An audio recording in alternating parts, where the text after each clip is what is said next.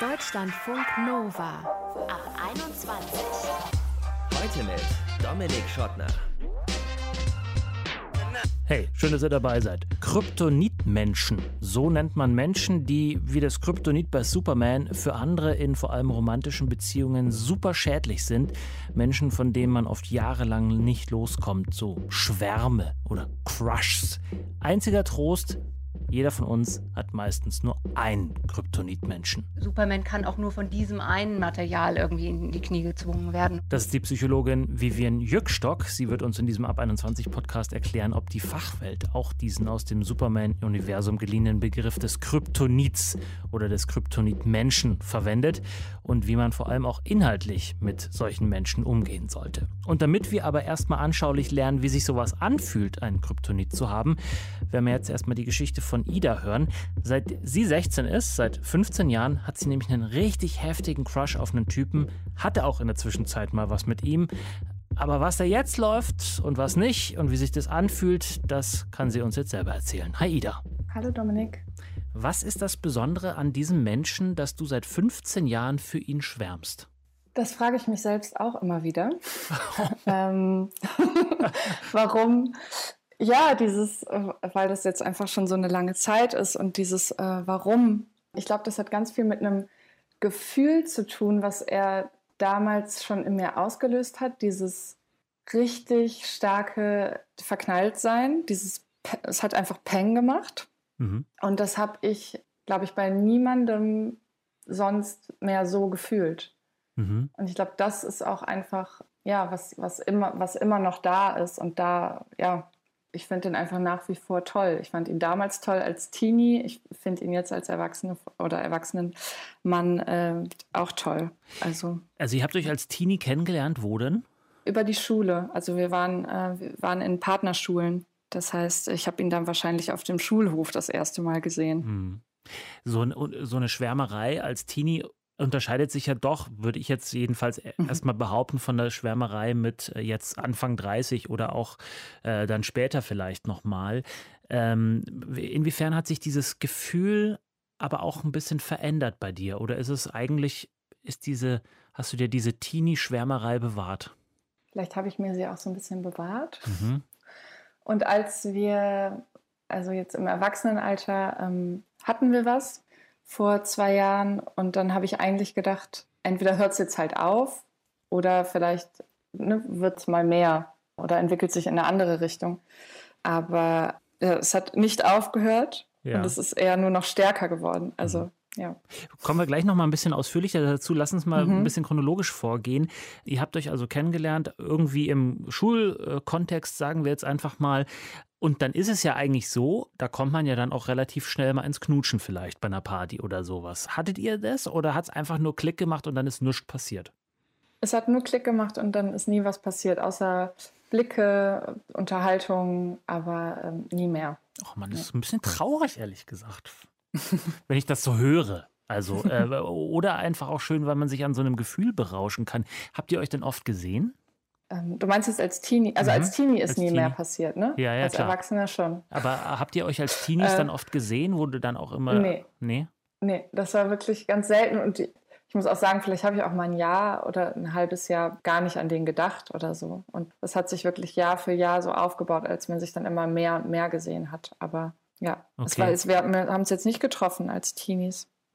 Und trotzdem hast du ja dann, wenn ich jetzt richtig rechne, äh, in den, also von diesen in den vergangenen Jahren hattest du zehn Jahre lang eine Beziehung. Also von den mhm. 15 Jahren, seit du ähm, diesen Crush auf diesen Typen hattest, hattest du ja auch zehn Jahre eine Beziehung. Ähm, ja. Also wie passt das zusammen, den Crush haben auf diesen Menschen, aber trotzdem Platz für jemand anderes haben im Herzen und dann auch noch zehn Jahre lang? Ja, ich, ich, ich habe auch während der langen Beziehung öfter darüber nachgedacht, ob man wirklich so monogam sein kann, weil ich ja immer noch, wenn ich ihn meinen Crush dann gesehen habe, gemerkt habe, oh, das ist immer noch stark oder es irgendwie regt sich da sowas in meinem Herzen. Mhm. Und habe über, überhaupt über dieses ja, Konstrukt der äh, monogamen Liebe oder Beziehung, ich habe das auch oft angezweifelt. Also ich glaube, man kann in mehrere Menschen verliebt sein gleichzeitig. Ja.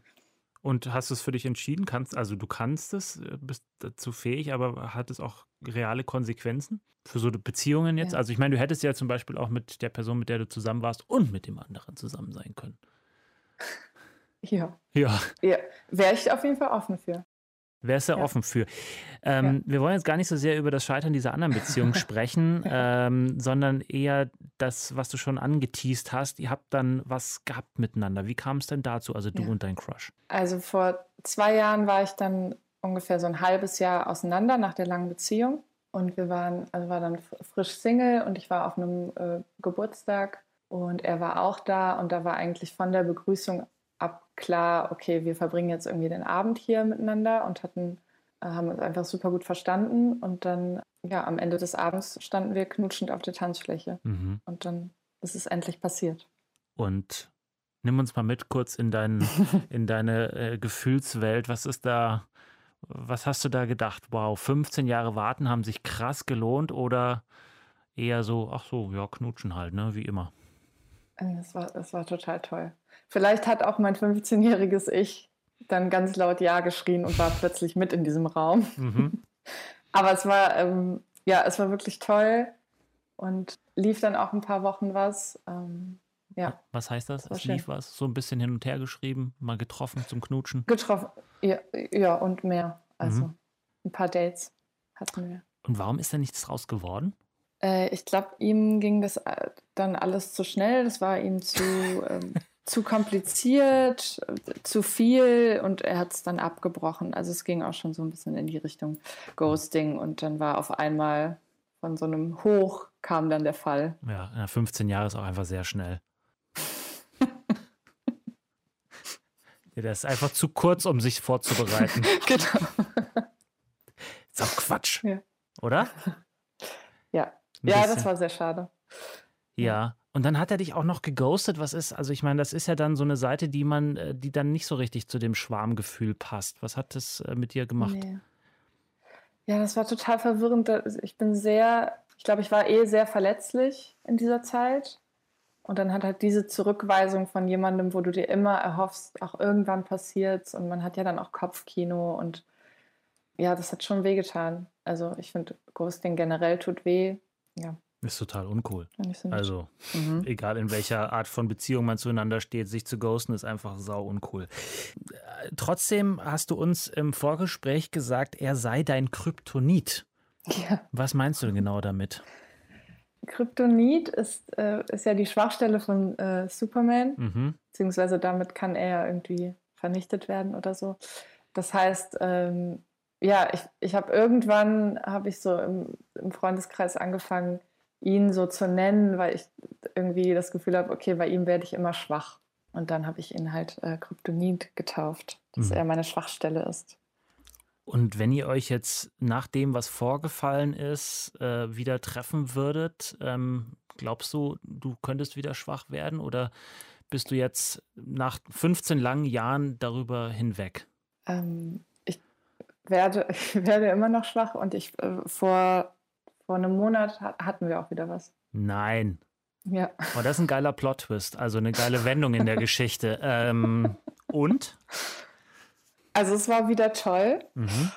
Ähm, aber ich habe jetzt auch äh, gelernt mit so ein bisschen Abstand, ähm, dass ich jetzt einfach mir das nehme, beziehungsweise auch, ja, und das nehme, was, was ich bekomme und das genieße, Mhm. aber nicht, nicht auf mehr hoffe. Mhm. Also, dass ich einfach auch vielleicht diese Vorgeschichte für mich irgendwie dann weglassen kann und das jetzt einfach nochmal neu mit neuen Augen betrachte und einfach, ja, schaue, was kommt, aber das irgendwie nichts erzwingen möchte. Mhm. Inwiefern bist du aber auch offen für andere Menschen, andere Das bin- Männer? Das bin ich auf Ja? jeden Fall. Ja, ja, schon. Würdest du dann einer Person, die du kennenlernst und wo da nicht du diese äh, teeniehafte Verknalltheit hast, aber du die trotzdem irgendwie gut findest auf so eine erwachsene Art und Weise, würdest du der von deinem Kryptonit erzählen oder ähm, ist das nichts, was da jetzt irgendwie, was so wichtig ist, dass du es sofort loswerden musst? Nee, ich kann das ganz gut trennen. Also ich hatte jetzt auch eine einjährige Beziehung ähm, und ja, da hat es nicht so Peng gemacht, muss ich dazu sagen. Aber vielleicht muss man das auch nicht immer so, so vergleichen. Also habe ich auch nicht. Ich, ich war in, wir waren jetzt ein Jahr glücklich und ähm, ich habe es nicht erzählt und ähm, ja, war dann auch für die Person da und bewusst da. Und es geht schon, auf jeden Fall.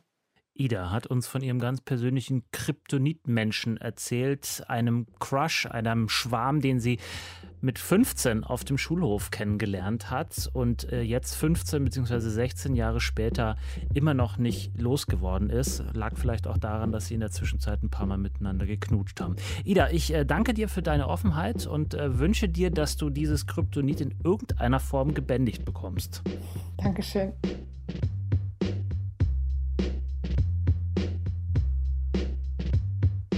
Deutschlandfunk Nova. Unsere Eltern und Großeltern, die hätten vielleicht gesagt, unglücklich verliebt oder hätten es Schwärmerei genannt. Ida, die wir vorhin kennengelernt haben, die nannte diesen einen Menschen, für den sie seit 15 Jahren schwärmt, ihr Kryptonit ihre Schwachstelle. Und dieser Begriff geht zurück auf die Superman-Comics. Kryptonit ist darin so ein erfundenes Mineral, das für Kryptonia wie Superman schädlich bis sogar tödlich ist. Inwiefern das für so unglückliche Schwärmereien wie bei Ida das richtige Sprachbild ist oder vielleicht auch nicht, das wollen wir jetzt von der Psychologin Vivian Jückstock erklären lassen. Hallo Frau Jückstock. Hallo. Kennt die Wissenschaft denn den Begriff Kryptonitmensch? Der Begriff ist jetzt kein wissenschaftlicher Begriff, insofern taucht er da auch nicht auf. Er ist aber relativ populär in sozialen Medien und ähm, verschiedenen Foren. Also es ist durchaus ein Begriff, der, äh, der mal fällt, aber eher nicht im wissenschaftlichen Sinn. Wie würden Sie ihn denn verstehen oder wie verstehen Sie ihn?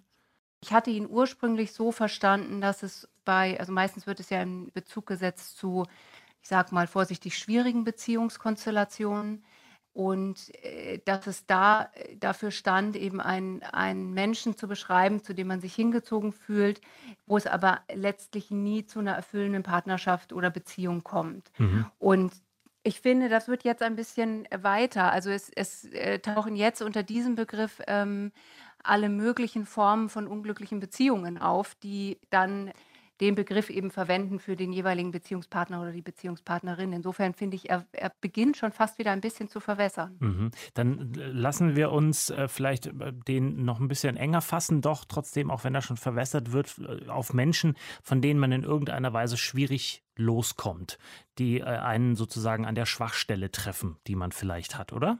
Können wir uns darauf einigen? Ja, ich finde, das trifft es sehr gut. Okay, warum kommen wir denn von diesen Menschen nicht los? Also da gibt es natürlich keine pauschale Antwort drauf. Es gibt aber so ein paar, sage ich mal, Beziehungsregeln, die sich auch da manchmal wieder finden lassen. Also meistens liegt dem doch eine ziemlich ausgeprägte Bindungsambivalenz zugrunde. Was heißt das? Also es sind in, ja, sind in irgendeiner Form Bindungen und Beziehungen, die nicht zur Verwirklichung kommen können sondern das sind ersehnte Beziehungen, die dann auch mal kurze Phasen haben, wo sie äh, in unterschiedlicher Ausprägung eine Verwirklichung erfahren. Mhm. Aber es ist nichts von Dauer. Also es ist nichts, wo ein Paar zusammenfindet, was äh, was eindeutig sich in seiner Liebe zueinander oder in seiner Anziehung zueinander ist und daraufhin beschließt, eine Bindung miteinander einzugehen, sondern es ist eigentlich immer so ein bisschen wie beim Fangenspielen, irgendwie antippen und wieder wegrennen. Mhm. Und diesem Phänomen liegt häufig eine, diese Bindungsambivalenz zugrunde. Und das bedeutet, eigentlich ist in der Liebe derjenige stärker, der weniger will. Und wenn es eine Konstellation gibt, wo ein Partner oder eine Partnerin mehr will als der oder die andere, dann wird es schon schwierig, mhm. weil es dann einfach ein Ungleichgewicht gibt.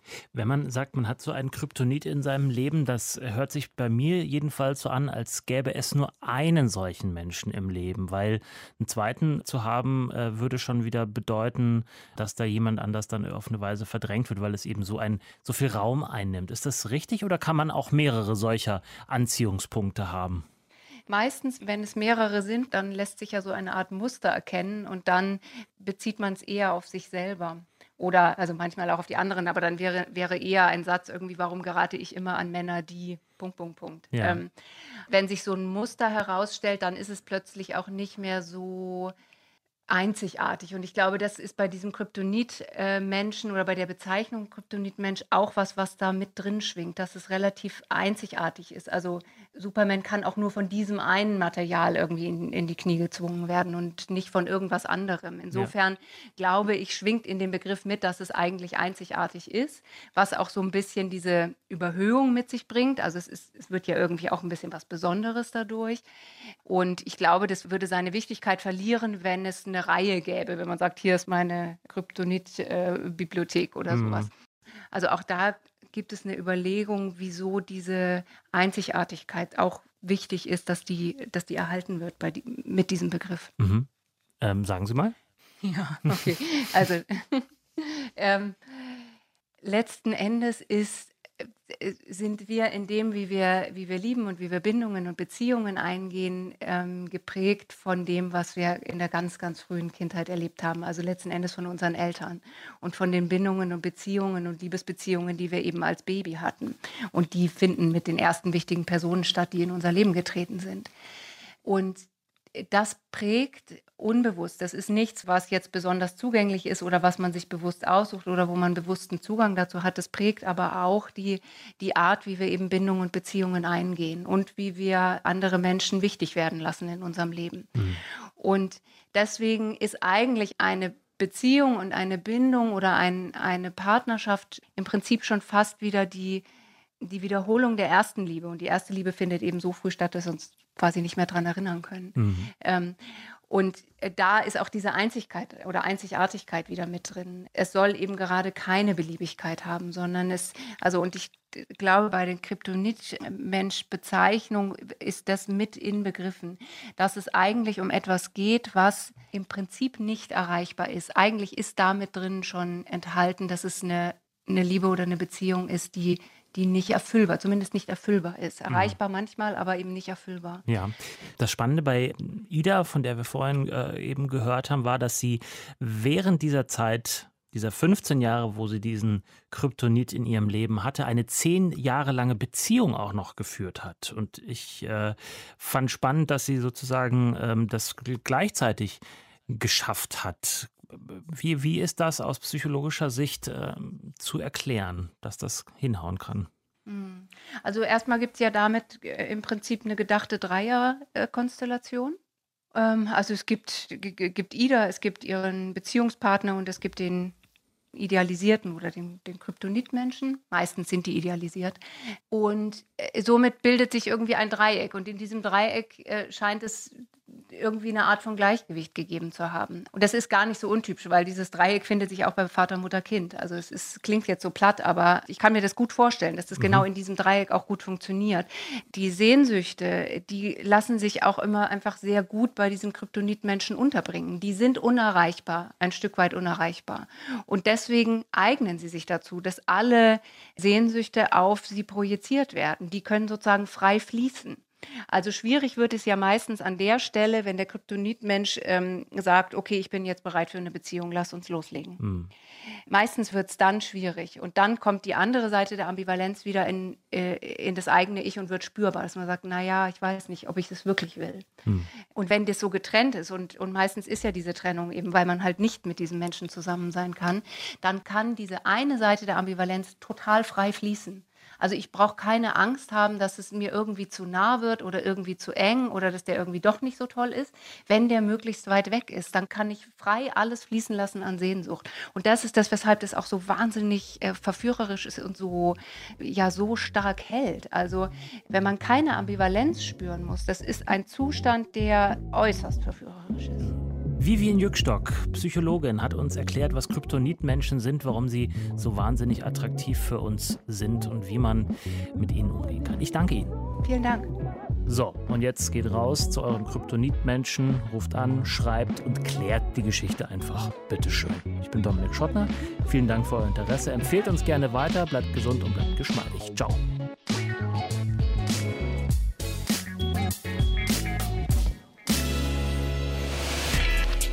Deutschlandfunk Nova ab 21. 21. Montags bis freitags ab 21 Uhr und auf deutschlandfunknova.de.